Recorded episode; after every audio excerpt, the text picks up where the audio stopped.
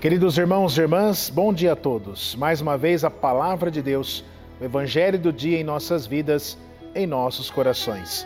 Queridos irmãos e irmãs, o evangelho desta quinta-feira de Mateus, capítulo 1, versículos de 1 a 17. Livro da origem de Jesus Cristo. Filho de Davi, filho de Abraão. Abraão gerou Isaque, Isaque gerou Jacó. Jacó gerou Judá e seus irmãos. Judá gerou Farés e Zara cuja mãe era Tamar. Farés gerou Esron, Esron gerou Arã, Arã gerou Aminadab, Aminadab gerou Nasson, Nasson gerou Salmão, Salmão gerou Bós, cuja mãe era Raabe, Bós gerou Obed, cuja mãe era Ruth, Obed gerou Jessé, Jessé gerou o rei Davi. Davi gerou Salomão, daquele que tinha sido a mulher de Urias. Salomão gerou Roboão, Roboão gerou Abias, Abias gerou Asa, Asa gerou Josafá, Josafá gerou Jorão, Jorão gerou Osias, Osias gerou Jotão, Jotão gerou Acás, Acás gerou Ezequias, Ezequias gerou Manassés, Manassés gerou Amon, Amon gerou Josias, Josias gerou Jeconias e seus irmãos no tempo do exílio da Babilônia. Depois do exílio na Babilônia, Jeconias gerou Salatiel, Salatiel gerou Zorobabel, Zorobabel gerou Abiúde, Abiúde gerou Eliaquim, Eliaquim gerou Azor, Azor gerou Sadoc, Sadoc gerou Aquim, Aquim gerou Eliúde, Eliúde gerou Eleazar, Eleazar gerou Matã, Matã gerou Jacó, Jacó gerou José, o esposo de Maria, da qual nasceu Jesus, que é chamado Cristo.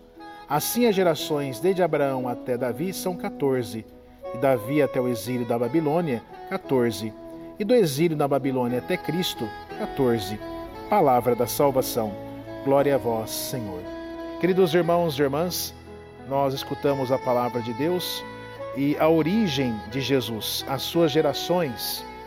Então nós vemos que a Bíblia, a palavra de Deus, Jesus Cristo e a sua caminhada, a sua geração, Claro que Jesus Cristo é Filho de Deus e, ao mesmo tempo, nós somos chamados a fazermos parte desta geração de Jesus, no sentido de colocarmos em prática a Sua palavra.